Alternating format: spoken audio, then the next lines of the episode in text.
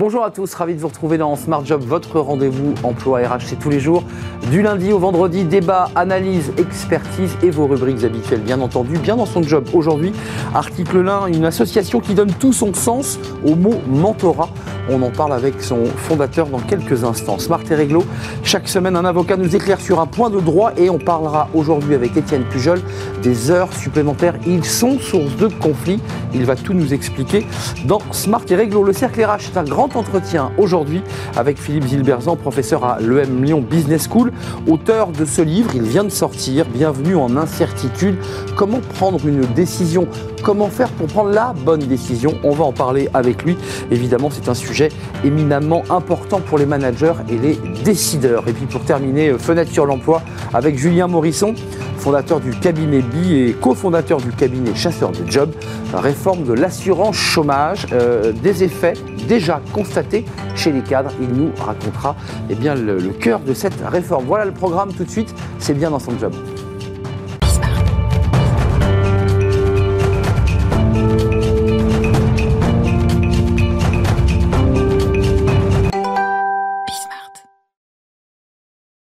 Bien dans son job et aujourd'hui on parle du, mentorat. On en parle beaucoup ici sur le plateau de, Smart Job et on va en parler avec Benjamin Blavier. Bonjour Benjamin. Bonjour. Ravi de vous accueillir. Vous êtes euh, cofondateur et coprésident d'Article 1 qui n'est pas une entreprise mais qui est une association. 130 euh, collaborateurs oui. et des centaines de bénévoles. Des milliers même euh, de bénévoles. Les bénévoles, c'est les mentors bénévoles, oui. C'est les mentors, les bénévoles Des mentors, euh, des mentors qui interviennent pour accompagner des jeunes euh, depuis le temps de l'orientation jusqu'à l'accès à l'emploi, en passant par la réussite dans les études. Alors vous qui regardez régulièrement notre émission, je pose toujours cette question à nos invités dans Bien dans son job. Qu'est-ce qui fait que vous êtes passé du privé, c'est-à-dire des ressources humaines d'entreprises privées, de, de, la télécommunication notamment, sans citer de marque, à l'association et au mentorat? Qu'est-ce qui s'est passé? Bah, c'est la continuité de ce que je faisais avant. Effectivement, je viens du privé, j'étais dans les ressources humaines et donc euh, je m'intéressais euh, euh, au au potentiel, à la détection des compétences. Et puis le constat, c'était que moi, je recrutais beaucoup de de managers, d'ingénieurs dans l'entreprise où j'étais. Et quand je regardais à la sortie des écoles, euh, mon constat c'était qu'il n'y avait pas énormément de diversité, en tout cas que ça ne, ça ne ressemblait pas à ce que je pouvais voir dans la rue. Et donc je me suis dit, bah, il y a un vrai chantier pour faire en sorte que des jeunes issus de milieux défavorisés puissent aller vers euh, les diplômes qui m'intéressent. Et ça a commencé comme ça, en disant, bon, bah, puisque l'école n'y arrive pas, que peut-on faire avec des mentors pour essayer d'accompagner ces jeunes dans leur parcours? Donc, d'où article 1, première étape 2005, euh, mise, en, mise en structuration, c'est 2018. Oui, c'est ça, c'est ça. Euh, les choses ont évolué. C'est une euh, fusion d'associations et en 2018, on a lancé article 1. Article 1, c'est quoi sa mission? C'est véritablement d'institutionnaliser de, le mentorat? Bah, c'est au-delà de ça. Notre mission, c'est d'accompagner les jeunes les plus défavorisés de 16 à 25 ans dans la réussite de leur parcours. Donc, depuis la fin du lycée, jusqu'à la réussite dans les études et, jusqu'à ce qu'ils trouvent finalement leur voie. Le constat, c'est de dire que quand vous venez d'un milieu défavorisé, euh, par exemple au niveau du bac, euh, à résultat équivalent, si vous êtes de milieu défavorisé, vous allez deux fois moins dans les études supérieures longues que si vous êtes issu d'un milieu favorisé. Donc on choisit quoi le BTS, l'IUT, des carrières courtes? Voilà, ce qui est à proximité. Euh, vous avez des barrières mentales, vous avez de l'autocensure, il y a aussi des manques de moyens financiers. Mais en gros, bah, vous allez vers ce qui est peut-être le plus à proximité. Donc vous êtes un peu limité par votre environnement. Et notre idée, c'est de dire, bah non, là, euh, à, travail égal, à talent égal, talent se passe quelque chose d'inacceptable dans notre pays, donc il faut aller les chercher. Euh, donc l'idée, c'est de permettre à une catégorie de notre jeunesse de pouvoir accéder euh, là où ils doivent aller, en fait, en fonction de leur, qualité, de leurs résultats. Exactement. Alors ça peut être futur patron d'une entreprise du CAC 40, mais ça peut être aussi meilleur boulanger de France. Ouais. il faut juste leur présenter leurs opportunités pour qu'ils puissent les choisir. juste avant qu'on parle du sondage Ipsos, parce qu'il y, a quand même une perception qui est parfois un peu, un peu fragile autour du mentorat. On en, on en entend beaucoup parler, mais c'est pas si c'est pas si simple. Euh, ça consiste en quoi très concrètement quand vous dites j'accompagne? C'est-à-dire que vous allez à la source, vous allez voir les lycées, vous allez rencontrer les promos. Comment vous faites concrètement? Ah bah très concrètement, ce qu'on fait, c'est qu'on va voir les jeunes, on les identifie, on leur demande de quoi ils ont besoin. Et ils ont tous besoin de quelque chose à un moment donné. Euh, ça peut être au lycée, euh, j'ai besoin de choisir mon orientation, mes mmh. parents peuvent pas m'aider. C'est en ce moment là, bientôt. Par exemple, ça peut être quand on rentre dans le sup, je sais pas, en classe prépa, bah, je sais pas comment m'organiser, ou alors je viens de la campagne, j'arrive dans une ville que je ne connais pas, je suis un peu perdu. Ça peut être euh, j'ai besoin de me confronter à un oral, mes parents peuvent pas m'aider, je dois parler anglais, je veux découvrir un métier, j'ai pas de réseau. Toutes les questions qu'ils se posent et, tous les besoins euh, qui sont liés à leur environnement scolaire. Oui, exactement. En fait, l'idée, c'est euh, dans les jeunes issus de milieux défavorisés qui réussissent réussissent leurs études. À chaque fois qu'on les interroge en leur demandant mais qu'est-ce qui fait que vous, vous avez pu alors que d'autres n'ont pas pu, ils vous racontent tous cette histoire de rencontre. Alors ça pouvait être un prof, ça peut être un pro, ça peut être quelqu'un de la famille un peu éloigné qui a un peu plus de repères, qui connaît un peu plus les codes, mais il y a systématiquement ces histoires de rencontres avec des gens qui vous accordent du temps, qui vous accordent de la bienveillance, qui forcément s'en rendent pas toujours compte d'ailleurs. En fait, on fait du mentorat sans le savoir. On fait souvent du mentorat sans le savoir en fait. on tombe sur un prof qui est un peu plus bienveillant, plus à l'écoute. Oui, c'est ça. Qui vous dit mais tu peux le faire, ça, ça part de là souvent. C'est Exactement. Tu es capable de le faire. Et un pro a beaucoup de choses à apporter sans forcément s'en rendre compte, parce qu'à un moment il a été recruté, il a passé des entretiens, il connaît le monde de l'entreprise il sait ce qu'est ce la réalité des métiers. Rien que ça, c'est suffisant. Il faut imaginer qu'on est face à des jeunes. Euh, ceux qu'on choisit sont les plus défavorisés, euh, boursiers dans les échelons les plus élevés. Leurs parents euh, n'ont pas des, des, des, des, jobs dans les entreprises où ils sont capables de leur décrypter tout ça. Donc effectivement, il y a de, l'information immédiate à apporter et une aide tout de suite très concrète. c'est ça, leur apporter les peintures de guerre et les codes. Et eh oui. bah oui, c'est ça qui est important. C'est ça. Et la confiance. Et la confiance. Leur dire, tu peux le bien faire. Sûr, bien sûr à l'autre bout de la chaîne, il faut quand même des, mentors, c'est-à-dire des, maîtres ou des personnes qui accompagnent. Là aussi, c'est votre boulot. C'est notre boulot et le terme, euh, le terme est un peu impressionnant. Hein, quand on parle de mentorat, je crois que c'est une des limites, c'est que pendant longtemps, on s'est dit, mais qu'est-ce Ça rigole pas. Est-ce que je peux le faire euh, Combien de temps ça va me prendre? Et nous, on a envie de dédramatiser ça. Donc, on a lancé une plateforme avec le, plan Un jeune, un mentor qui s'appelle demain.org avec un, un 1 à la place du i, où vous pouvez devenir mentor à partir de 3 heures par mois pendant 6 mois. Voilà, c'est-à-dire qu'on vous demande ce que vous avez fait. C'est léger, que vous êtes capable d'apporter. Mm. Je peux faire euh, passer un entretien, je peux aider à trouver un job, je peux faire découvrir mon métier, je peux apprendre l'anglais. Et nous, on va vous connecter avec des jeunes qui ont en face exprimé ce besoin. Voilà, on fait le lien et donc vous êtes immédiatement utile sur quelque chose de très concret. Et puis après, notre idée, c'est de dire, bah, une fois que vous êtes connecté sur un truc très concret et que la confiance s'installe, sans doute que la relation pourra perdurer. Vous allez devenir un mentor sans forcément vous en rendre compte. Il y a un détail pratique sur le, mentor. Je parle du côté euh, euh, mentor, c'est qu'il faut quand même le suivre un peu lui aussi parce qu'il peut aussi abandonner. Il faut quand même, Bien sûr. il faut lui donner envie. Il faut, il faut un peu l'accompagner, ce mentor. Bien sûr. Donc on a des outils nous de formation en ligne pour euh, euh, avoir quelques outils sur la posture du mentor. C'est pas très compliqué. Euh, c'est des contenus assez courts et assez didactiques et où vous pouvez vous renseigner pour savoir bah, comment vous mettre en situation d'écoute vis-à-vis d'un jeune. Comment ne pas arriver en tant que gendarme, parent, prof supplémentaire. évidemment, ça va pas bien se passer. Oui, c'est plus grand frère que, que ouais, c'est plutôt ça. C'est écoute bienveillante. C'est un peu à distance. C'est laisser le jeune s'exprimer, lui apprendre à, à, dire un peu quels sont ses besoins et l'orienter. Voilà, mais on n'est pas là pour avoir toutes les réponses non plus. Il faut vraiment avoir en tête ça. Cette posture de mentor, c'est un accompagnant bénévole, un peu à distance. C'est de la bienveillance, c'est du conseil, c'est de l'écoute et c'est souvent de ça dont on a besoin. Alors Benjamin, il y a encore un petit peu de chemin parce que vous faites un énorme effort évidemment pour euh, connecter, euh, accompagner ces jeunes et, trouver des mentors. Mais, mais quand euh, on regarde ce sondage Ipsos, on voit qu'il y a quand même un écart. il y a évidemment une appétence pour 51% des actifs quand on leur parle de mentorat. C'est-à-dire, en un mot, tout le monde dit c'est formidable. Et puis, euh, ben, on a ce chiffre 12% des actifs se disent prêts vraiment de manière certaine à devenir mentor, c'est-à-dire concrètement à le faire. Comment vous expliquez l'écart? C'est-à-dire il y a un peu le gap entre l'emploi du temps, entre son désir et puis ses réalités, c'est quoi? Bah Justement, je pense que je l'explique par deux, enfin, deux phénomènes. Le premier, c'est la, la, crainte en, en, termes de temps. Voilà, Est-ce que ça va me prendre du temps? Parce que mentorat, on associe ça à des postures d'accompagnement de longue durée. Alors nous, on en fait aussi. Hein. On fait du mentorat qui peut durer jusqu'à 5 ans, mais ça démarre par 6 euh, mois. Donc euh, voilà, on peut se lancer pour 6 mois, euh, tenter l'expérience. Le deuxième frein, c'est aussi un frein financier. C'est-à-dire que c'était jusqu'à présent payant. Comme le mentorat était en France plutôt lancé à l'initiative des entreprises qui ont euh, financé ces dispositifs. Euh, L'État s'est rendu compte ensuite qu'il y avait un intérêt et a lancé le plan mentorat, mais jusqu'à présent, c'était les entreprises qui finançaient. Là, c'est aujourd'hui gratuit, en tout cas sur notre, sur notre plateforme, donc n'importe qui peut se lancer, on n'a plus ce frein. Puis le troisième frein, c'est le, frein des compétences. C'est-à-dire qu'effectivement, on se dit, euh, je ne suis pas psy, je ne suis pas coach. qui dit, je ne suis pas compétent pour le faire. Voilà, alors que n'importe qui peut être aidant. Vous pouvez, si vous êtes 4 sup, aider un jeune en prépa à avoir la bonne méthode pour s'organiser et pas se planter. Vous pouvez, si vous êtes cheminot aider un jeune euh, qui est en BTS et qui s'intéresse au métier des tout transports. Tout le monde peut le faire. Vous pouvez euh, aider un jeune en bac pro qui cherche un stage à, trouver un stage dans son domaine si c'est votre métier. Donc euh, que vous soyez artisan, que vous soyez indépendant, que vous soyez salarié, fonctionnaire, vous avez tous quelque chose à apporter. justement, c'était un peu le message que peut-être que vous pouvez faire passer sur, sur l'émission et sur la chaîne. C'est qu'est-ce que vous diriez à ceux qui, qui après tout, ont envie mais, mais, mais n'osent pas? Il y a quand même un rapport à la générosité dans tout ça. Bien sûr. On a eu les années 80, les années fric, comme on les a appelées, où on fonçait, euh, on était seul sur la route dans une belle voiture. Là, j'ai l'impression qu'avec le mentorat, il y a un peu l'idée de rendre ce qu'on a reçu. Alors moi je dirais que l'un n'empêche pas l'autre. Hein. Moi On peut avoir une belle voiture et, et, et, rouler et avoir envie d'être utile. Ça. Et, voilà, et je pense que l'un n'empêche pas l'autre. On a eu énormément d'appels pendant les périodes de confinement de la part de salariés nous disant mais qu'est-ce que je peux faire Qu'est-ce que je peux faire Là j'ai du temps. J'ai du temps, j'ai envie d'accompagner. Qu'est-ce que je peux faire Donc euh, voilà, moi je crois qu'il faut effectivement se lancer parce que alors deux choses. Premièrement, je crois que notre pays en a besoin. On est dans un moment où euh, hmm. euh, il y a une petite musique qui circule, là, disant que tout va bien, c'est la reprise, etc. Mais quand on interroge les jeunes sur leur avenir, hmm. C'est quand même pas rose. Beaucoup sont dans l'incertitude, beaucoup sont dans l'inquiétude. Il ne faut pas se, voiler la face. c'est quand même voilà. Et puis avec des dissensions, si vous êtes, si vous allez naître sur un territoire défavorisé, si vous êtes issu de l'immigration, si vous êtes sur un bassin désindustrialisé, c'est très différent. de votre avenir, il est compliqué.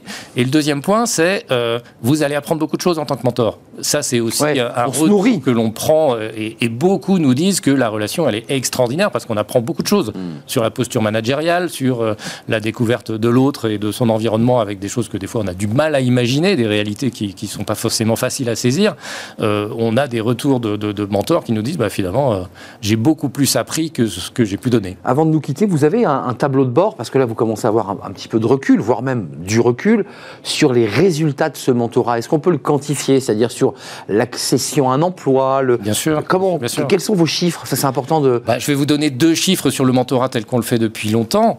Euh, je sais par exemple que les jeunes que l'on accompagne en première année d'études supérieures, on augmente de 40% leur, leur probabilité d'accéder en deuxième année d'études supérieures c'est pas anodin pour, pour quelques heures passées par mois de voir ce, ce, genre de résultats. Quand on voit le taux d'échec en première année. Exactement. Et un autre chiffre, euh, à Bac plus 5, les jeunes qui ont été accompagnés par article 1 ont 18% de chances en plus au bout de 6 mois d'accéder à un job, à promo équivalente. ça veut dire que non seulement ils viennent de milieux défavorisés, mais on surmonte euh, les, phénomènes de, discrimination, de manque de réseau, euh, et ces jeunes trouvent un job qui en plus correspond plus que la moyenne à ce qu'ils ont vraiment envie de faire. Voilà, donc ça, c'est des chiffres très concrets. Mais il y a aussi des petites victoires. Aider à trouver un stage, aider à préparer un entretien, c'est aussi une petite victoire. Ça peut être acquis en quelques semaines et euh, ça peut être très précieux dans le parcours d'un jeune. Mmh, essentiel même parfois, parce que c'est ce qui ouvre la porte. Euh, Exactement. Et, ce qui fera que la personne deviendra ce qu'elle est 20 euh, ans plus tard. Tout à fait. Merci Benjamin Blavier d'être venu nous, éclairer. Allez donc jeter un œil sur le site article 1.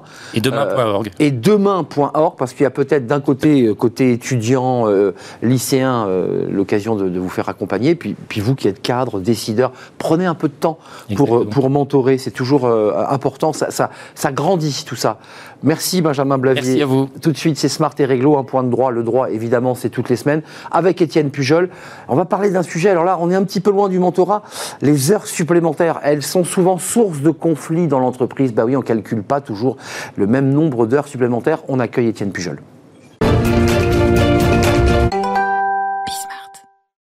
Smart et Réglo avec Étienne Pujol, avocat. Comment allez-vous Étienne? Bonjour Arnaud, très bien. Et vous? Euh, Moi ça va très très bien, avocat au cabinet Berilo. Mhm. Euh, on va parler des heures supplémentaires et des heures. Alors c'est très important parce qu'il y a les heures supplémentaires et les heures complémentaires. C'est pas pareil. Ah, c'est pas pareil, non. Et souvent, il y a une confusion qui est faite euh, dans les revendications des salariés, etc. Donc, les heures supplémentaires, quand on parle d'heures supplémentaires, on parle de quelqu'un qui est à temps plein, c'est-à-dire qui est aux 35 heures. Euh, quand on parle d'heures complémentaires, on parle de quelqu'un qui est à temps partiel, c'est-à-dire qui fait moins que 35 heures. Et donc, les heures qu'il va réaliser au-delà de l'heure contractuellement prévue, donc prévues dans son contrat de travail, s'appellent les heures complémentaires et non pas les heures supplémentaires. C'est très important. Et elles sont différentes parce que pas le même tarif. Pas le même tarif, pas la même réglementation et pas les mêmes limitations non plus. Alors, euh, la loi Aubry, enfin, Aubry 1 et Aubry 2 ont fixé euh, le, le, nombre d'heures hebdomadaires à 35 heures. Oui. On est bien d'accord, ça c'est la base. Exactement. Pour, tout le monde. Mhm. Euh, donc on est bien d'accord, et là ça va se compliquer, mhm. que les heures supplémentaires, c'est à partir de 35 heures. Voilà, à partir de la 35e heure. D'où source de conflit.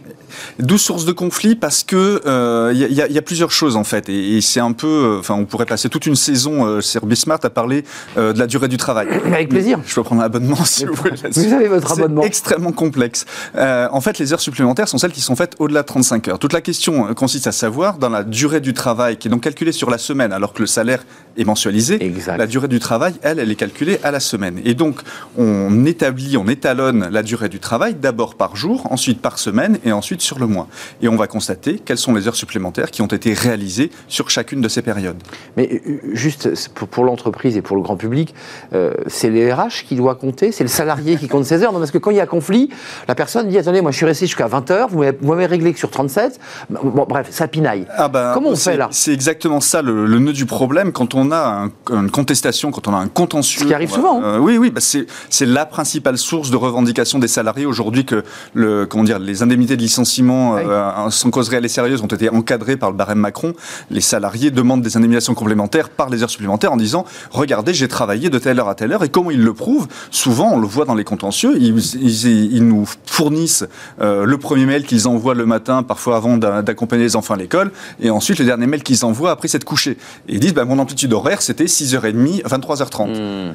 Évidemment, euh, mmh. l'employeur de son côté dit mais non, mais non, mais non, c'est pas des heures que, que tu as faites, c'est pas des heures qui ont été demandées que je t'ai demandé de faire. C'est toi qui t'es organisé pour, à ton réveil, dire au fait, euh, j'arriverai à la réunion. Et le salarié répond, bah, c'est pour les besoins du service. Exactement, c'est pour l'organisation, etc. Donc, c'est les prétoires euh, quotidiennement euh, voient ce genre de situation apparaître. Il faut revenir à la base du, du code du travail et de la réglementation. Une heure supplémentaire, qu'est-ce que c'est? C'est une heure qui est demandée par l'employeur, normalement, à son salarié pour finir quelque chose qui n'a pas pu être fait pendant la durée quotidienne ou hebdomadaire de travail. Ça, c'est intéressant. Et donc, la preuve doit repose sur l'employeur. C'est-à-dire l'employeur doit avoir écrit quelque chose, demander aux salariés de, de partir à 19h le lundi euh, et dire, bah voilà, les heures supplémentaires que tu as faites, bien évidemment, je te les rémunère. Mmh, bah, vous savez pertinemment, Étienne Pujol, avocat, que le RH ou le manager n'envoie pas un mail à chacun de ses salariés pour lui dire, je te propose de travailler de 17 à 19. bien sûr. Ça n'existe pas.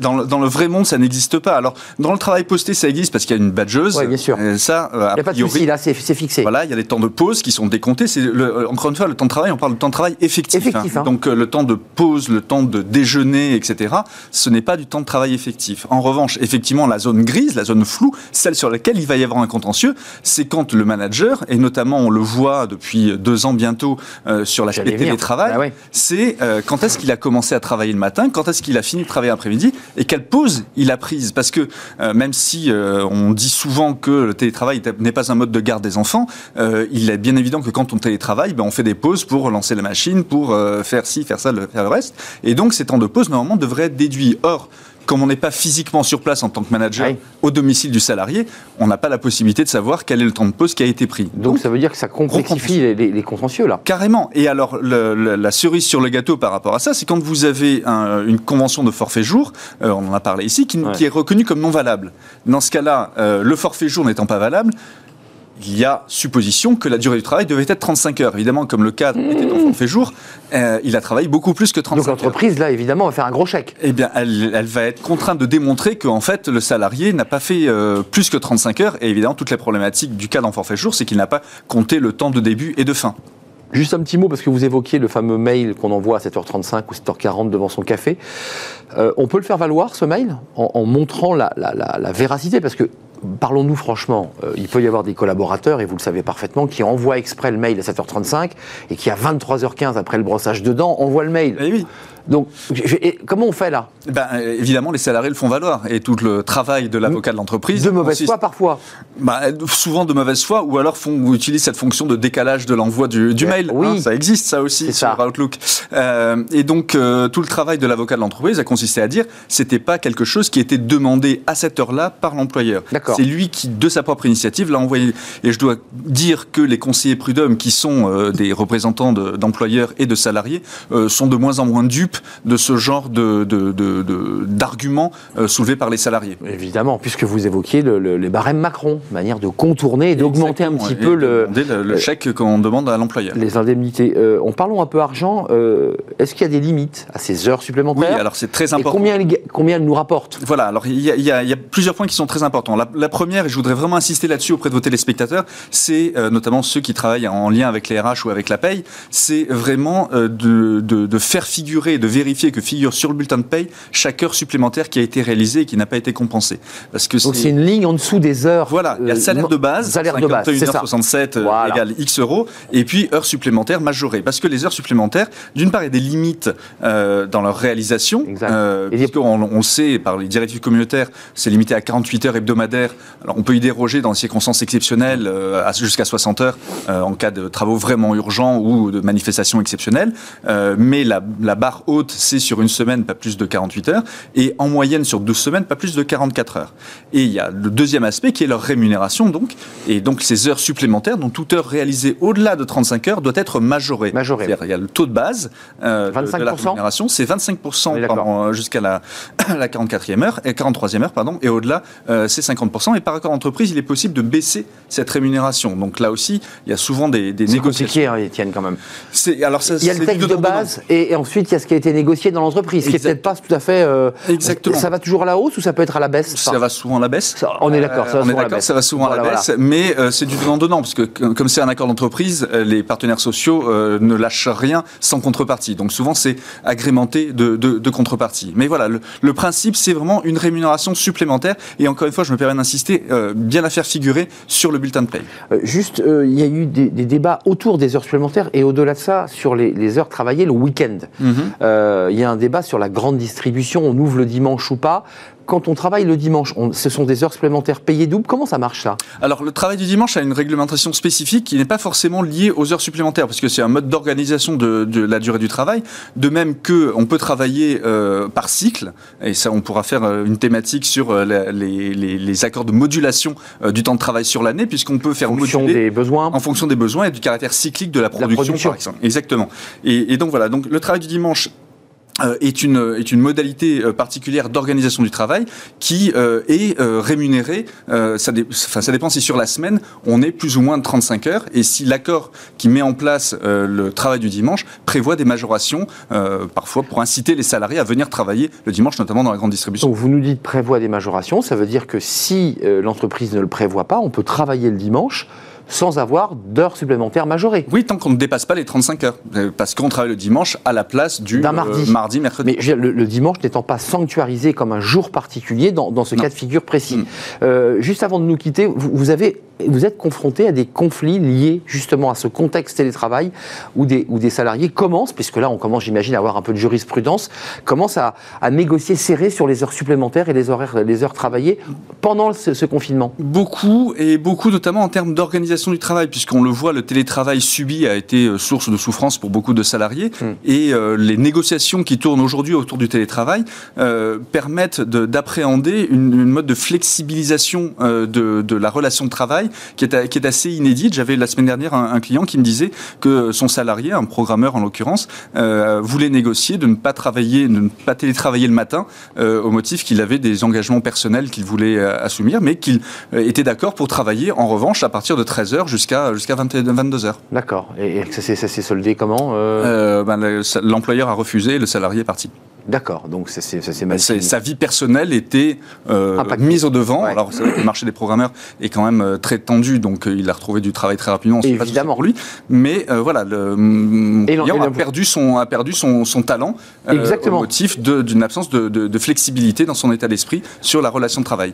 Merci Étienne Pujol, je vous libère. Vous avez des activités qui vous attendent en dehors des, des studios. cabinet Berilo, vous êtes avocat évidemment. Merci de nous éclairer chaque semaine sur ces sujets qui sont du quotidien des, salariés, mais aussi des, employeurs. Merci d'être venu nous, rendre visite. On fait une courte pause, on s'intéresse euh, à un livre. Bah oui, comment on fait pour décider? Ça, c'est un débat philosophique pour tous les citoyens, mais c'est encore plus compliqué quand on est un chef d'entreprise, un décideur. Comment prendre la bonne décision? On en parle avec euh, Philippe Zilberzan. Il est euh, professeur à l'EM Lyon Business School et il a écrit un livre, Bienvenue en incertitude. Bah, c'est pas rassurant. On en parle avec lui.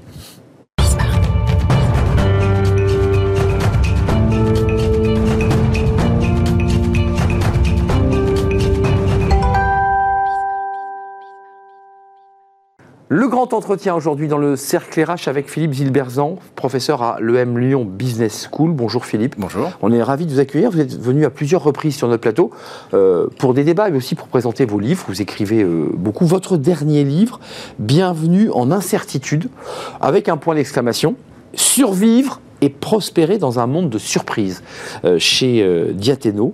C'est un livre foisonnant, riche, avec beaucoup de références, de réflexions. Euh, je, m'excuse de vous la poser comme ça, cette question, parce qu'il faut, qu'on se parle vraiment.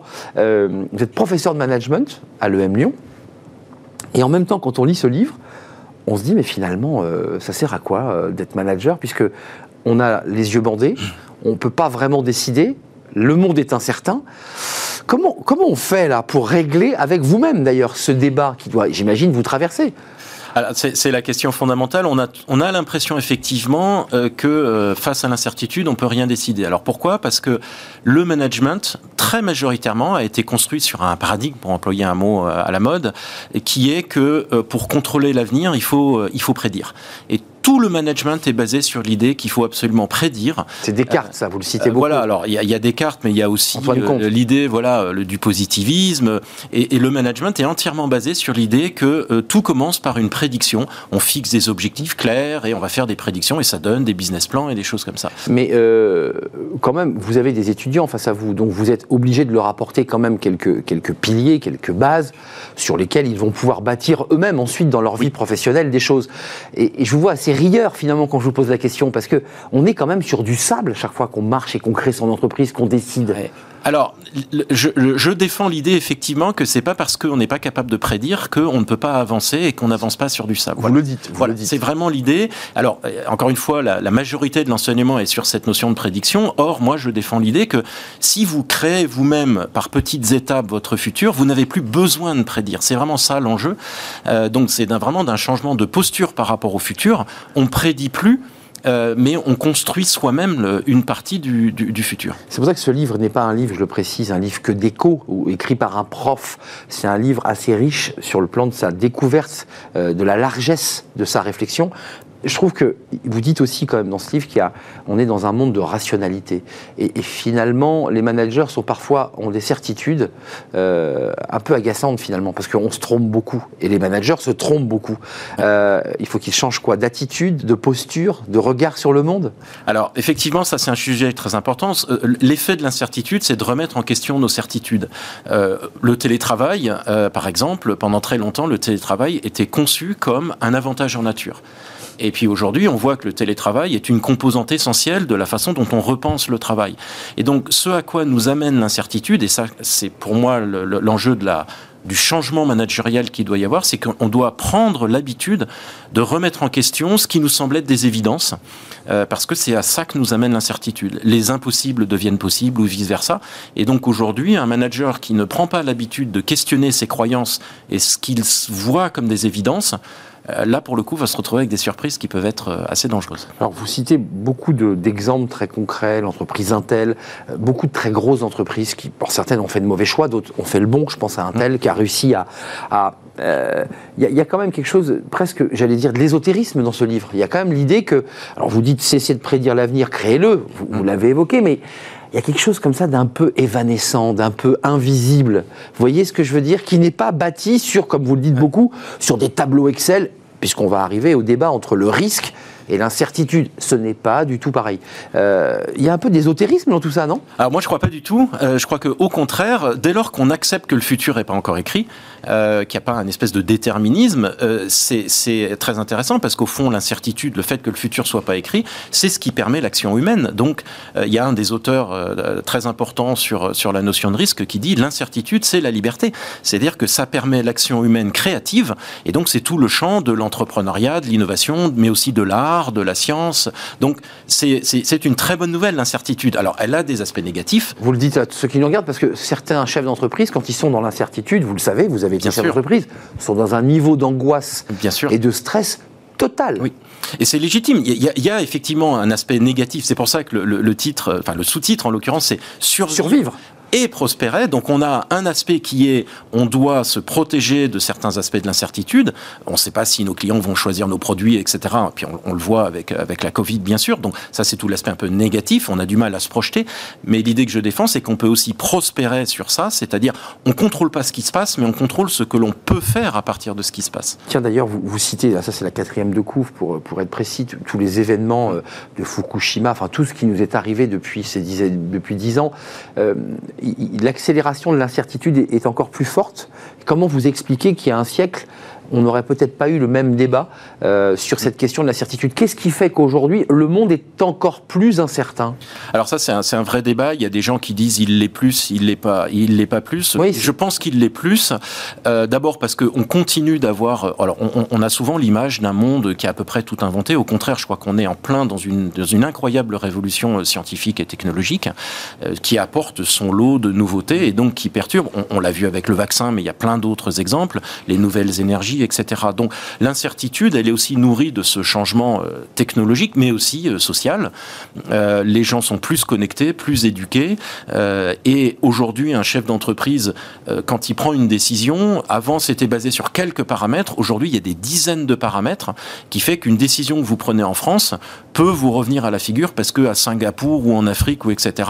L'un de vos employés a dit quelque chose, etc. Donc tout est plus connecté et donc la possibilité qu'il y ait des, courts-circuits en, quelque sorte euh, est beaucoup plus importante. Oui, j'allais y venir. Il y a quand même la, la révolution numérique dans mmh. laquelle nous sommes, euh, qui, qui a percuter les entreprises de plein fouet. Vous évoquiez évidemment la connexion, les risques de déstabilisation, l'accélération aussi liée au numérique tout ça génère quand même, et on le voit d'ailleurs chez les citoyens, indépendamment des.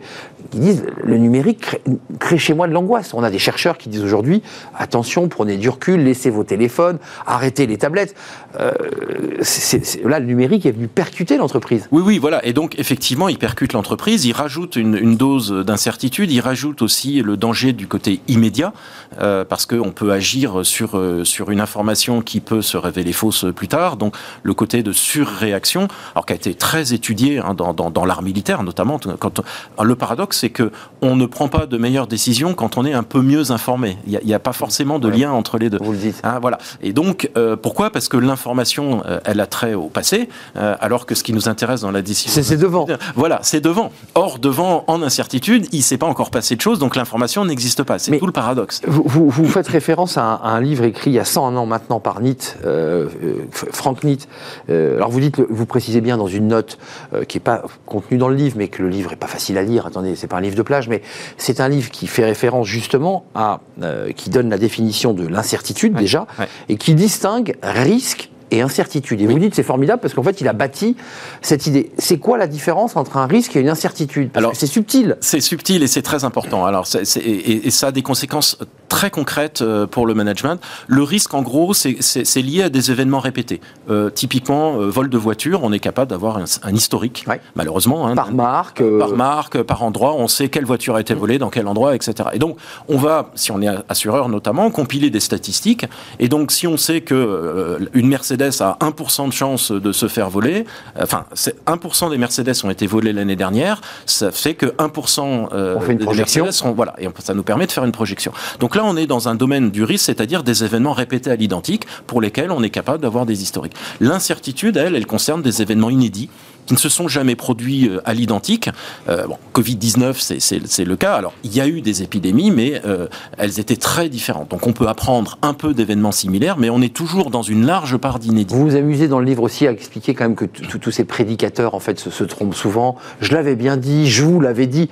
Enfin, globalement, c'est quand même des événements je pense à Fukushima, je pense au Covid, je pense globalement où personne pouvait dire, moi je vous l'avais dit, c'est pas possible. Voilà, alors il faut être honnête. Et, et bien sûr, voilà, le, on, on, est, alors j'en liste quelques-uns oui. mais on pourrait, on pourrait y passer des pages et des pages et des pages. Moi j'ai un petit hobby qui est que je, je, garde toutes les prédictions euh, sur lesquelles je tombe, qui, qui étaient fantaisistes. J'en ai moi-même fait qui se sont euh, révélées fausses. Oui, on est tous des prédicateurs euh, voilà, un jour ou voilà, l'autre. On en fait tous toute la journée euh, parce que l'avenir n'est pas encore écrit et donc par exemple, vous parliez tout à l'heure de, de, de, de l'innovation technologique, la, la plupart des grandes innovations n'ont absolument pas été prédites ou anticipées. Euh, quand elles sont arrivées, on pouvait les trouver ridicules. Et donc, effectivement, l'incertitude, c'est un peu le cimetière des prédictions. Alors, de temps en temps, il y en a un qui est un peu par chance parce qu'il y a des milliards de prédictions qui sont faites chaque jour. Ouais. Après coup, on trouve toujours quelqu'un qui l'avait dit et on dit ah oui, mais quel est son secret? La réalité, c'est que c'est que quand on se replace en situation, notre capacité à prédire le futur, en particulier pour des événements importants, elle est très faible, voire nulle. Donc une différence nette entre le risque et l'incertitude. Ouais. Le risque, c'est quand on a des statistiques, des chiffres et qu'on peut entre guillemets faire des projections Exactement. mathématiques. L'incertitude, on ne peut rien faire. Nous voilà donc repartis au milieu de notre, notre notre échange a quand même cette angoisse existentielle. Vous nous dites professeur de management, bon bah écoutez, vous avez bien compris, il y a les risques, là vous avez des chiffres, pas de sujet. Il y a de l'incertitude et vous ne pouvez pas faire grand-chose. Enfin, vous nous créez une, sorte d'angoisse abyssale là. Alors, je, quand je dis vous ne pouvez pas faire grand chose, c'est pas exactement ça. Vous ne pouvez pas prédire mais ça ne veut pas dire qu'on ne peut pas agir. Tout l'enjeu, c'est de dire qu'on peut agir euh, en incertitude sans avoir besoin de prédire. Et là, c'est en fait tout le champ entrepreneurial. Euh, quand on regarde la façon dont les entrepreneurs, au sens le plus large, hein, j'inclus euh, des activistes sociaux, des innovateurs, voire des scientifiques, quand on regarde la démarche entrepreneuriale, ce sont des gens qui construisent le futur sans le prédire. C'est-à-dire qu'ils ne savent pas où ils seront dans dix ans, et pour autant, ils agissent dans le présent, étape par étape. Donc, attention, oui, l'idée que je défends, c'est qu'on ne peut pas prédire, mais ça n'empêche pas d'agir. Donc, a priori, moins d'angoisse existentielle parce que en, agissant dans le quotidien, en avançant étape par étape, on est au fond euh, en contrôle de ce que l'on fait. Et normalement, si on est en contrôle, l'angoisse existentielle... Euh, Elle redescend. Vous évoquez quand même beaucoup les gens qui entourent les décideurs. Vous, parlez de, Kennedy, euh, qui s'entoure des meilleurs. et, et c'est pas le seul d'ailleurs. une, bonne, une bonne décision, dans un monde incertain, elle se prend comment? Comment on organise euh, cette prise de décision? Parce que vous dites, je pense à l'exemple d'Intel, évidemment l'informatique, qui euh, est en haut de gamme et qui est en train de se faire euh, prendre des parts de marché par le bas de gamme et qui décide avec Celeron enfin de passer en moyenne gamme. Il y a bien à un moment donné, à un instant T, quelqu'un qui a dit il faut le faire. C'est quoi le contexte de ce type de décision? En l'occurrence, celle-ci, elle est bonne parce qu'elle va sauver un tel qui existe toujours. Alors, euh, l'un des enjeux, effectivement, c'est que face à l'incertitude, on, vient d'en parler, le calcul fonctionne mal, hein, puisqu'on ne peut pas se projeter euh, à, à, Donc c'est du cérébral. C'est ce que, c'est ce que encore une fois, l'auteur vous citiez tout à l'heure, Frank Knight, appelle le jugement. Alors, c'est, là, vous allez euh, évidemment soupçonner d'ésotérisme. C'est voilà. voilà vous voyez que on y arrive. Voilà, mais je vais me défendre. Euh, le jugement, c'est une appréciation circonstanciée et subjective. C'est-à-dire qu'effectivement, c'est le domaine de l'entrepreneuriat au sens large. C'est que, en fonction des informations que j'ai, je vais prendre cette décision. Alors après, il y a ce que vous évoquiez tout à l'heure, qui est effectivement euh, les conseillers. Et là, euh, beaucoup, beaucoup de travaux montrent, et, Kennedy est un très bon exemple, il a commencé, pourquoi c'est un bon exemple? Parce qu'il a commencé par faire une erreur majeure qui est laver les cochons, Bien sûr. et après il a beaucoup appris, et il a notamment compris que euh, face à l'incertitude, la décision est un processus. C'est pas un moment comme ça où le super-héros va euh, avoir un éclair de génie. C'est de comprendre que ces situations sont évolutives, on le voit avec l'épidémie, hein, et le, le, décideur doit, au fond, avoir ce que moi j'appelle une conversation avec la situation, et donc euh, faire hmm. intervenir des gens pour, voilà, pour apprécier au, fur et à mesure. Donc, il n'y a pas de formule magique, ça c'est un peu le, effectivement le, le, le défaut de l'incertitude, bah mais il y a encore une fois tout le domaine de la créativité humaine où on va construire des actions pour au fond, euh, alors on peut appeler ça de l'expérimentation, du test, etc. On, on, fait quelque chose, on voit si ça marche, et encore une fois, on retrouve le domaine assez large de l'entrepreneuriat qui qui, euh, qui tire parti et qui prospère dans cette incertitude. Donc c'est toute la magie euh, de l'entrepreneur. C'est-à-dire cette espèce de, je, retire le mot ésotérique, mais l'espèce de, rapport un peu invisible qu'il a avec, avec les choses, avec ce qui l'entoure et des choix qu'il fera et qui vont être décisifs positivement ou négativement. Exactement. C'est ce qui fait la, le, le, le, sel de, cette, de ce métier. C'est exactement ça. C'est exactement ça. Et, et je pense qu'il n'y a pas de magie parce qu'en fait, quand on regarde comment les entrepreneurs font en incertitude pour créer des nouveaux produits, des nouveaux marchés, des nouvelles organisations, il y a des principes de base, alors qui sont euh, regroupés sur un terme qui s'appelle l'effectuation. Cinq principes de base qui sont euh, faire avec ce qu'on a sous la main plutôt que de rêver à ce qu'on aimerait avoir, euh, co-construire avec les autres, ça, ça va être très important. De plus en plus. De plus en plus. Je ne sais pas de quoi l'avenir est fait. Mon client ne le sait pas non plus euh, parce qu'il n'est pas plus prédictible que moi, eh bien, on va se mettre tous les deux d'accord pour avancer d'une case ensemble. Vous voyez, c'est ça cette notion de contrôle, c'est je suis capable de contrôler ma prochaine étape, et puis après je recommence, peut-être avec une troisième personne, etc. Donc, l'entrepreneur est un peu le, le, symbole de cette action en incertitude, et quand on regarde comment il fonctionne, il ou elle s'appuie sur cinq principes qui sont bien décrits, qui sont des principes d'action en incertitude. Euh, dans le, fameux livre de Frank Nitt, euh, il y, a quand même l'idée, d'un côté, euh, certains disent, bon ben, tout ça, ces décisions prises dans l'incertitude, Marx dit, bah, c'est parce qu'en fait, l'entrepreneur a gagné beaucoup d'argent, il va mm. dégager des heures en plus dont il va tirer profit, ça c'est Marx, mais Nietzsche dit finalement, de, cette incertitude et de ce, ces prises de décision va naître le profit. Donc ce sont des choix, pour rentrer un peu dans le concret, qui sont déterminants, parce que Absolument. non seulement ça fait vivre l'entrepreneur, mais ça génère du profit. Exactement. Ou ça fait couler la boîte. Exactement.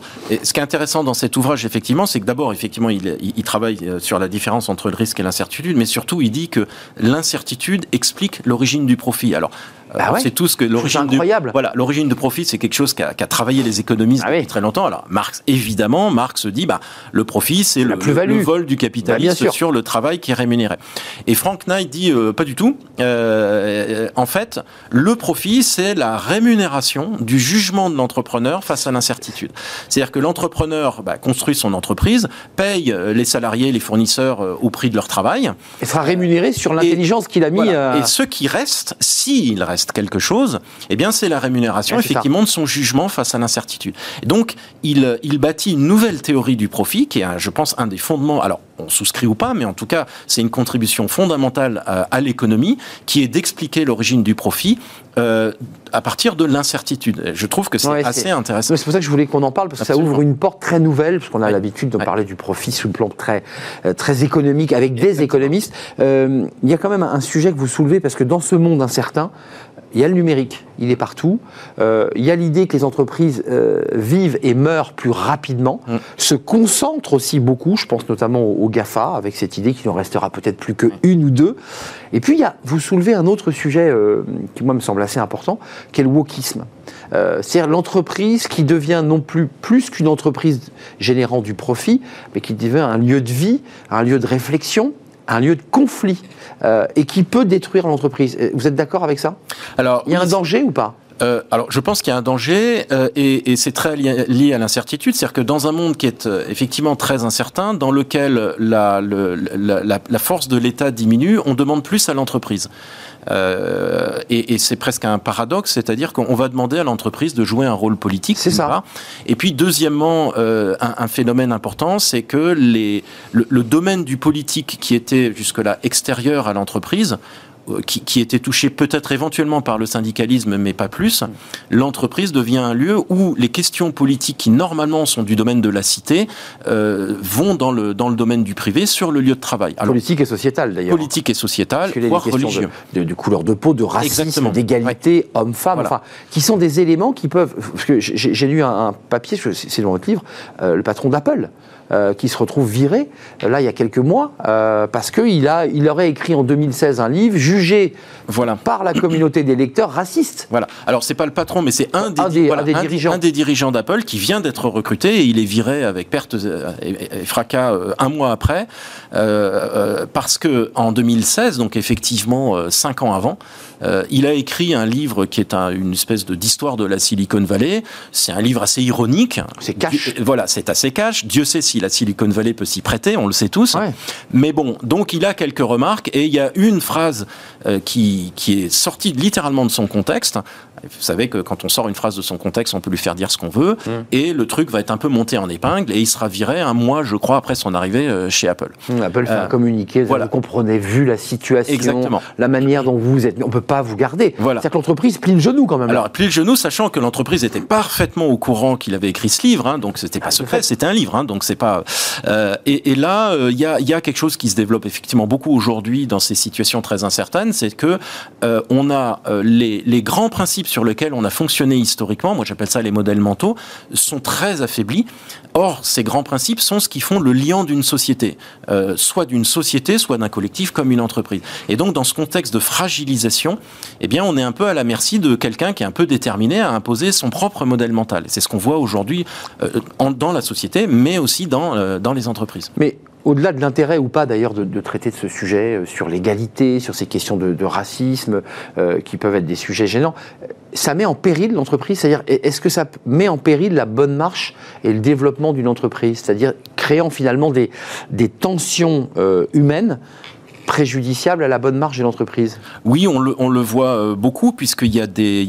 Comme le politique envahit, euh, l'intérieur de l'organisation, comme on détermine qu'au fond tout est politique. Moi, j'avais une, responsable d'une organisation qui me disait Philippe, tout est politique.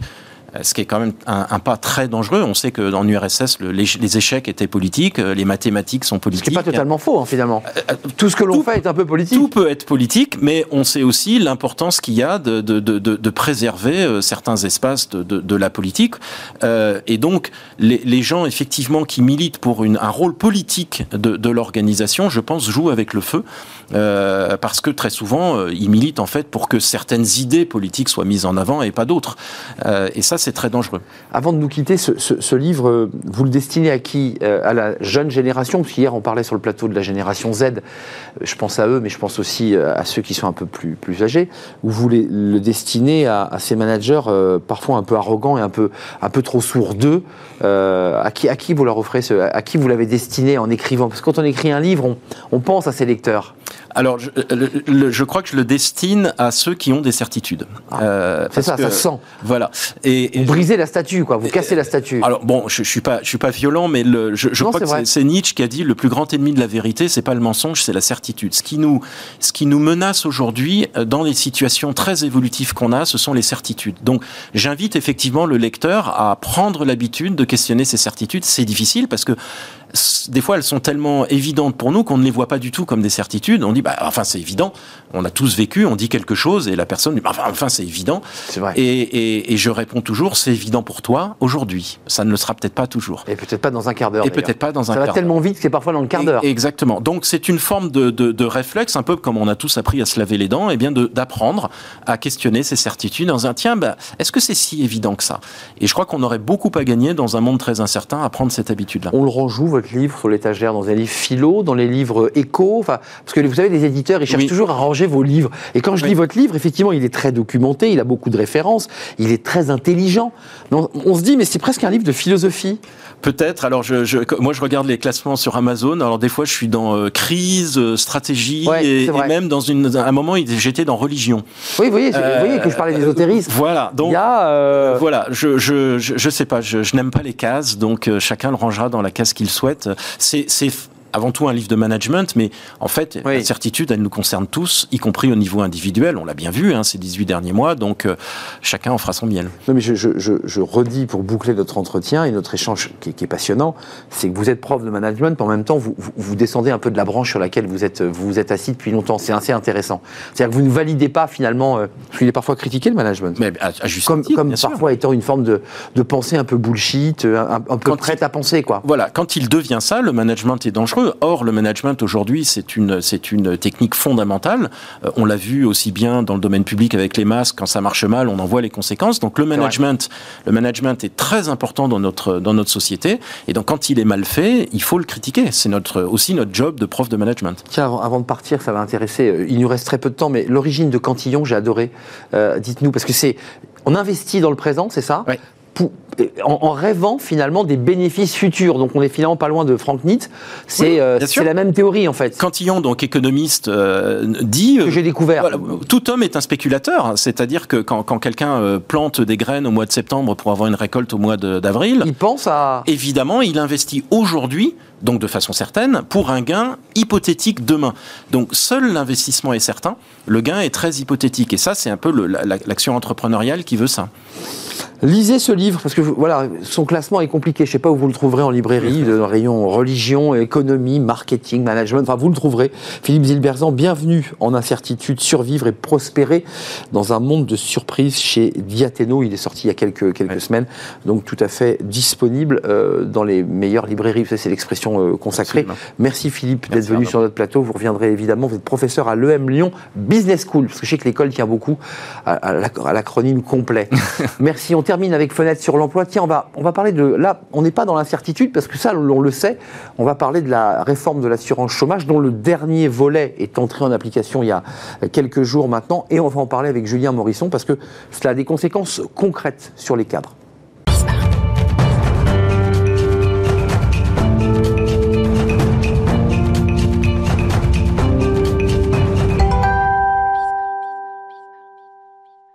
Fenêtre sur l'emploi avec Julien Morisson. Bonjour Julien. Bonjour. Ravi de vous, de vous revoir parce que vous venez régulièrement sur notre plateau.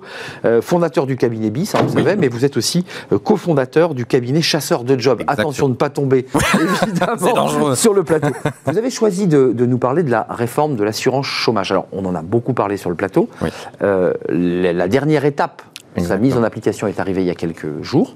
Euh, et déjà, on ressent les, les, effets de cette réforme sur les cadres. Exactement. Alors, c'est un peu le serpent de mer, parce que cette réforme, on en parle depuis 2019, elle devait s'appliquer en 2020 et en 2021. Il y a un premier volet en 1er août, et puis 1er décembre qui est arrivé là. En quoi on le voit? Alors, on sait qu'il y a en gros deux mesures. La première, ça concerne le droit finalement de calcul du salaire journalier. Avant, c'était un an, et c'est important, c'était un an, et on calculait les périodes uniquement travaillées. Travaillées. Maintenant, c'est deux ans et on calcule les périodes travaillées et non travaillées. Donc, mécaniquement, le montant, il baisse. Bah oui. Et pour rouvrir les droits, on, maintenant, c'est plus quatre mois, mais c'est six mois. Ça veut dire que les missions de transition qu'acceptaient une partie des cadres, certains sont en train de se poser la question de la pertinence. Mais on va dire que la mesure phare, celle qui rentre vraiment et qui impacte clairement les cadres, c'est la dégressivité.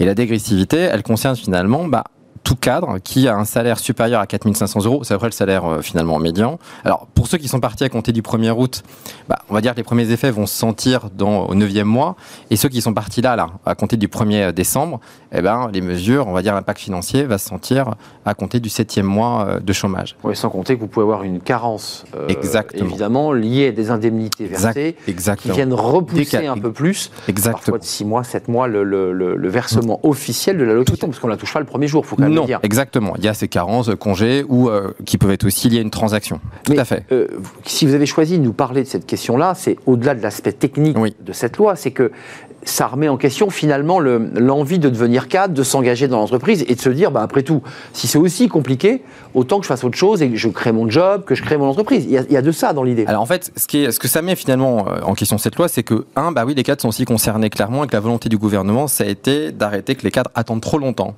euh, de refuser les offres d'emploi parce qu'il était parfois plus confortable, si je puis dire ainsi, d'attendre au chômage plutôt que de prendre un offre d'emploi. Et donc on a déjà... Ah, vous pensez qu'il y avait cet esprit-là là-dessous Ça, c'est pas peut-être, c'est sûr. Certain. Moi, j'ai échangé avec certains porteurs du projet, ça a été très clair. Alors, dans les études, certaines, c'était de dire plus on est senior, plus on a un salaire élevé, plus on attend. C'est vrai. Donc, on est en sécurité. on est en sécurité bah parce qu'on a, alors évidemment, s'il y a des, des, cotisations, mais quand même. Donc, du coup, vous avez des gens qui, un, commencent à voir maintenant, finalement, que cette mesure, elle est mise en place parce qu'il n'y a pas une énorme communication. Donc, vous avez certains qui sont partis pensant qu'ils allaient euh, euh, euh, passer entre les gouttes, c'est pas vrai. Donc vous avez une première désillusion de gens qui se disent si j'avais su, j'aurais négocié un montant. Ils faisaient des périodes d'essai rompues maintenant là. Donc pour le coup, ce n'est pas que quand on est licencié, c'est aussi des gens qui ont changé d'emploi, une période de, décès de c'est 8 mois hein, chez les cadres, hein. donc euh, renouvelé. Donc vous avez des gens qui ont changé d'emploi en juin, juillet, août et dont la période d'essai est rompue à compter du 1er décembre, donc ils sont clairement impactés. Donc ça c'est quand même un, point qui est important. Il y a ce, débat. Bah, clairement, c'est quand même un vrai sujet pour le coup. Et si certains avaient su, moi j'ai un client très clairement, il n'aurait pas accepté de changer de job. Parce que là, il est concerné, il est parti, pas de bol, euh, il est parti euh, le 2 décembre. Mmh. Donc il est impacté. Juste le, lendemain de la, mise en application de, de, la loi. 25 000 euros.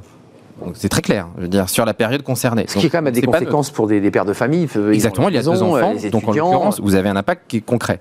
Deuxième point, c'est de dire, et ça c'est un peu une des préconisations, attention à ne pas trop attendre lorsqu'on vous fait des propositions d'emploi en disant je vais attendre, je vais attendre, je vais attendre d'avoir le salaire que j'avais historiquement. Et puis, euh, je vais laisser filer le temps. La volonté, elle a été de se dire, eh bien, si on vous propose, après l'exemple de quelqu'un qui est à peu près à 7500 euros, mais c'est pour l'exemple, hein, on vous propose un poste de 5000 euros net, vous avez peut-être 7500 avant, euh, mais acceptez-le, en tout cas réfléchissez-y ardemment, puisque six mois après, vous passerez à 3500 euros. Donc, ce qui est à faire, euh, j'ai envie de dire, vaut mieux reprendre un job et vous repositionner dans un an, deux ans, trois ans. Et continuer à remonter un peu. Exactement, puis vous êtes plus sexy en poste, plutôt qu'attendre, parce qu'on s'aperçoit que finalement, chez les cadres, le taux de chômage, contrairement à la croyance qu'on peut avoir, euh, il n'est pas neutre. Enfin, il n'est pas nul, le taux de chômage chez les cadres. Une espèce de croyance, illusion, qui est de se dire, le taux de chômage chez les cadres, il est 4%. Oui, catégorie A. Mais quand on creuse, on est quand même à plus d'un demi-million de chômeurs chez les cadres. Donc, on ne mm. parle pas de quelque chose qui est marginal. Et chez les seniors, parce qu'il y, a un sujet aussi chez, les seniors, parce qu'il y a cette idée de, à la fois de les faire sortir du chômage longue durée, puis peut-être vous dites, et ça c'est une information, qu'on essaie de les faire aussi bouger, de les faire passer d'un poste à un autre. Clairement. en fait, on se rend compte que chez. Donc, on a déjà à peu près 500 000 personnes qui sont, euh, qui sont euh, au chômage chez les cadres, et sur ces 500 000, après 100 000 de seniors. Qui a, donc, c'est pas la majorité, mais c'est une partie importante. Cette partie, elle augmente année en année. Alors, il y a plein de sujets. Hein. C'est-à-dire qu'en fait, cadre, finalement, ça ne veut plus tout dire et rien dire parce qu'il y a plus de cadres que d'ouvriers, d'employés et de maîtrises, donc euh, c'est même un vrai sujet, donc même un problème. Et deuxièmement, vous avez des cadres qui se posent la question de savoir quel est le sens donné à leur vie. Et avant, ce matelas était quand même un moyen de se dire, bah, je vais avoir comme cette soupape. Et désormais, ils apprennent un peu amèrement que bah non, ça sera plus vraiment sur eux et qu'ils vont continuer quand même de payer des cotisations importantes. Donc le rapport au travail, le rapport à l'emploi et le rapport au chômage qu'il y avait jusqu'à présent en France va clairement changer en 2022 et c'est là les, premiers, les, les effets concrets financiers. Là, on a les effets psychologiques qui arrivent. Après, il y a les effets financiers. Et il y a les effets financiers qui vont arriver à compter du deuxième Baisse de pouvoir d'achat clairement baisse de pouvoir d'achat et, pour, et vraiment pour certains ils arrivent au RSA enfin on en est rendu là quand même moi j'ai des clients qui sont au RSA qui, qui avaient des salaires à 5 000, 6 000, 7 000, parce que soit ils ont trop attendu et ils n'étaient même pas concernés Julien, par la vous nous parlez bien des, clients chasseurs de jobs, c'est-à-dire des, des, des, personnes que vous allez accompagner euh, pour qu'ils puississent retrouver le job. Exactement. Et à travers les conseils que vous nous donnez ce matin, c'est aussi des conseils que vous donnez à vos clients. Ok, tu étais à 7005, hum. accepte à 5000. Oui, c'est exact. Et tu n'auras pas l'impression tu te trahis pas en le faisant. Exactement. Il vaut mieux reprendre un poste et de se dire je revois plus tard plutôt qu'attendre, attendre. Et c'est douloureux. Et j'en ai bien conscience parce que c'est pas la manière. Quand on donne des conseils, on a tendance à dire faut refaire un CV, un pitch. Enfin, à un moment donné, il faut revenir sur le marché. Et je sais que c'est difficile. Et je sais que c'est pas français. Coûte je sais qu'il faut parler. Il faut y aller. Mais il faut parler de critères concrets. Et le critère concret, c'est les compétences. Moi, on a une directrice communication qui appelle, qui connaît pas le digital et qui sait pas parler anglais. À un moment donné, il faut pas se faire plaisir. Elle retrouvera pas 140 000 euros. Enfin, faut, faut, faut, être très clair. Donc vous êtes sur aussi l'idée que pour ces cadres qui vont être impactés, faut le redire, mm. par cette réforme, hein, qui, effectivement euh, est aussi une réforme pour économiser, hein, il y a une forme de volonté d'économiser, il y a aussi le principe de réalité. C'est de regarder le, la personne droit dans les yeux. Et, c'est et, ça fait et c'est pas agréable à entendre. Pas du tout. Pas du tout parce que c'est pas ce qu'ils entendent, c'est pas ce qu'on leur dit. On leur dit revenez sur vos valeurs, revenez sur vos émotions. Qu'est-ce que vous voulez faire euh, Ça c'est intéressant parce que c'est un peu le débat actuel. Tout à fait. Et, finalement, en revenant sur ça, vous allez trouver l'employeur qui fait. Sauf que la réalité, je suis navré, mais elle n'est pas tout à fait comme ça. Alors, vous pouvez créer votre activité, naturellement. Ça, c'est encore autre chose. Mm. Mais la majorité des entreprises, elles appliquent des critères qui sont des critères stricts. On est encore sur les hard skills, on est encore sur les écoles. Les choses évoluent, mais quand même de manière doucement. doucement. Pas sur les hard skills, on n'est toujours pas sur les soft skills. on peut. Alors, ça arrive, mais c'est oui chez les plus jeunes, mais globalement chez, les, seniors et les plus experts. En réalité, il faut être conscient qu'il vaut mieux reprendre un poste. Certes, on va dire, et c'est ce qui explique pourquoi le taux de chômage d'autres pays comme l'Angleterre, comme l'Allemagne, comme les États-Unis, comme le Japon, il est bas mais il est bas parce qu'ils ont accepté des cuts de rémunération euh, nettement inférieurs. Certains sont revenus à leur salaire quand ils étaient juniors chez les seniors. ça veut dire que ça fait mécaniquement ce phénomène de mouvement et de réforme, va faire baisser le, niveau des salaires. Ça risque de faire. Alors, oui et non. Oui, ça va faire baisser le niveau des salaires, parce que si vous acceptez un poste à 5 000 ou de 7 000, oui, bien sûr, ça va faire baisser les salaires. Mais à contrario, si vous êtes dans une logique de marché, il y a aussi certains qui se tirent parfaitement leur épingle du jeu, parce qu'ils correspondent. On est dans du marché. Ouais, c'est du marché. Donc, ils vont. Parce que la compétence, parce que le secteur. Exactement. Moi, j'étais avec quelqu'un hier qui est en RH, qui est dans un secteur pharmaceutique. Il s'avère que comme pharma, c'est assez rare, manifestement, et vous avez des gens qui disent, OK, si tu me donnes pas 10 000 de plus par an, parce que ton concurrent me donne 10 000, je pars. Et qu'à un moment donné, il me disait, on s'aligne on est obligé, on s'aligne. On est sur une approche un peu à l'anglo-saxonne, on est sur du business, on a rapport au marché. Ok, derrière ça vaut 100 000, 120, 150, vous prenez ce qu'il y a. C'est un produit, le cadre d'être un produit, un produit s'il est bien placé, s'il est attractif. Il se positionne, il, sait négocier. Et il aura le bon prix. Et il faut être plus actif. En fait, ce qu'on voit aussi, c'est que jusqu'à présent, on déléguait beaucoup encore à l'entreprise et qu'on a petit à petit des cadres qui sont plus actifs et conscients du marché. Et plus on est conscient du marché, plus on peut jouer avec les règles du jeu. Mais plus on attend, plus on subit, plus c'est difficile. Donc vous nous dites chez Chasseurs de Job, euh, vous qui les accompagnez là, depuis quelques mois maintenant, euh, la tendance, c'est quoi? C'est des personnes qui arrivent sur le marché un peu trop confiantes, à qui vous, vous faites redescendre un tout petit peu. C'est quoi le... Alors, vous avez des gens qui, clairement, le chasseur n'accepte pas. Parce que le client vous dit non, moi j'étais à 120 000, je ne renverrai pas à 120 000. Bah, mais dans 6 mois. Euh, oui, mais justement. Dans 6 mois, tu seras 80 000. C'est exactement. Oui, mais en attendant, il y a des chasseurs qui disent bah, dans ces cas-là, je ne prendrai pas. Alors là, c'est une vraie désillusion pour dire, bah, désolé, je sais que le marché, moi, il n'est pas à ça. Hmm. J'appelle, je connais les chasseurs, je connais le secteur d'activité. C'est comme l'IMO, en fait. Hein. C'est exactement. Moi, je la veux à 400 000 et l'agent lui dit, bah non, parce que le marché est 350 mais c'est la même analogie. C'est la même analogie. C'est la même. C'est ça qui est passionnant dans Chasseurs de Job. C'est exactement la même, le même concept. Euh, et donc, c'est pour ça que cette réforme, on est au début. Ça commence à stresser les cadres. D'ailleurs, certains nous appellent pour avoir des conseils euh, parce que foncièrement, ça va jouer dans leur évolution de carrière. Très intéressant cette analogie entre les, stratégies de l'IMO et les stratégies de l'emploi. Merci Julien Morisson d'être venu nous, nous éclairer sur cette réforme qui, peut faire mal, qui peut faire mal. Lisez-la, intéressez-vous à ce texte, essayez de comprendre comment ça marche. Merci Julien. Vous êtes euh, le fondateur de BI, le cabinet BI, et chasseur de job. On l'a compris avec l'accompagnement de ces salariés qui vont chercher non pas un appart ou une maison, mais un job à leur pied. Merci à toute l'équipe. Merci à Romain Luc, euh, la réalisation. Merci à Saïd pour le son. Merci à Fanny Griesmer et Margot Ruot qui m'accompagnent. Je serai là demain, évidemment. D'ici là, portez-vous bien. Et puis portez-vous bien. Euh, restez fidèles à tous les programmes de Bismart. Il y a du choix. Bye bye. À demain.